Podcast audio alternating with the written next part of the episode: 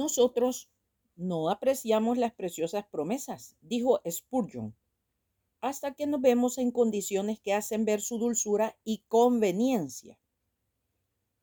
Todos nosotros valoramos aquellas palabras de oro. Cuando camines por el fuego, no te quemarás, ni la llama te abrazará. Pero pocos pueden leerlas con el deleite del mártir Vinny.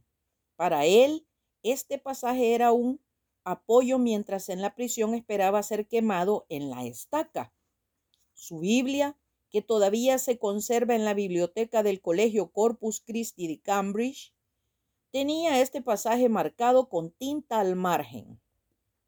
Si todo se supiera, veríamos que cada promesa de la Biblia ha sido portadora de algún mensaje para algún creyente. De modo que el libro entero podría estar marcado al margen en memoria de momentos trascendentes de la experiencia cristiana.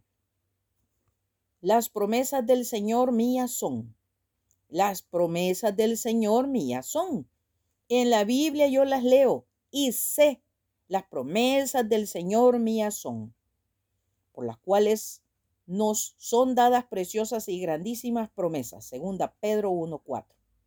Las promesas de Dios son seguras, pero no todas son pagaderas a 90 días de plazo. A.J. Gordon.